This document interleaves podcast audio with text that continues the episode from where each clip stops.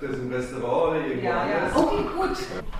Es sind sehr viele Anrufe im Moment, ja, sehr viel Unruhe, dass äh, alle was wissen wollen. Die Post hat auch diesmal nicht so funktioniert und dann gibt es natürlich noch mehr Anrufe. Ist viel Arbeit, ja. Erzählt die Schulsekretärin Heike Jüskin.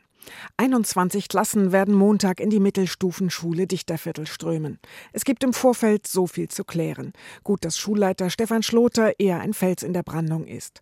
Obwohl auch er mit Blick auf das Kultusministerium sagt, Das sind viele Sachen, die noch nicht geklärt sind, wo wir uns ein bisschen mehr Einheitlichkeit wünschen würden, dass so auch konkret gesagt wird, was ist zu tun, ja, und auch praxisnah. Erst Mittwoch wurde klar, Hessen bekommt Maskenpflicht auf Schulhöfen und Fluren.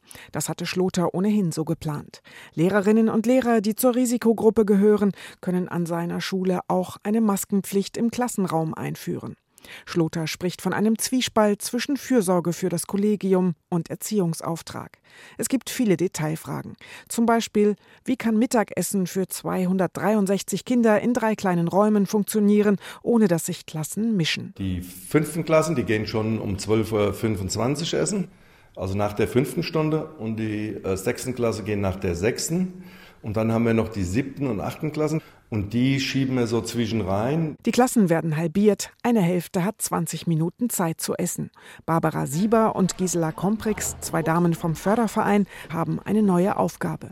Wir machen Essensbeaufsichtigung mit Abstandsregelungen, die Getränke und so weiter. Es wird alles eingeteilt, eingeschenkt. Die Schulklassen werden auf verschiedene Treppenaufgänge verteilt. In den Klassenräumen steht Desinfektionsmittel. Schlote hofft, dass alles gut geht. Wir kriegen ja viele aus dem Heimaturlaub, die in der Türkei waren oder in Bosnien oder Albanien. Und wir wissen ja nicht, wie die hierher kommen, ob die gesund hierher kommen. Und ich hätte mir gewünscht, dass wir vielleicht noch so eine Phase haben mit den halben Klassen. Es gab Schülerinnen und Schüler, die in der Homeschooling-Zeit abgehängt waren.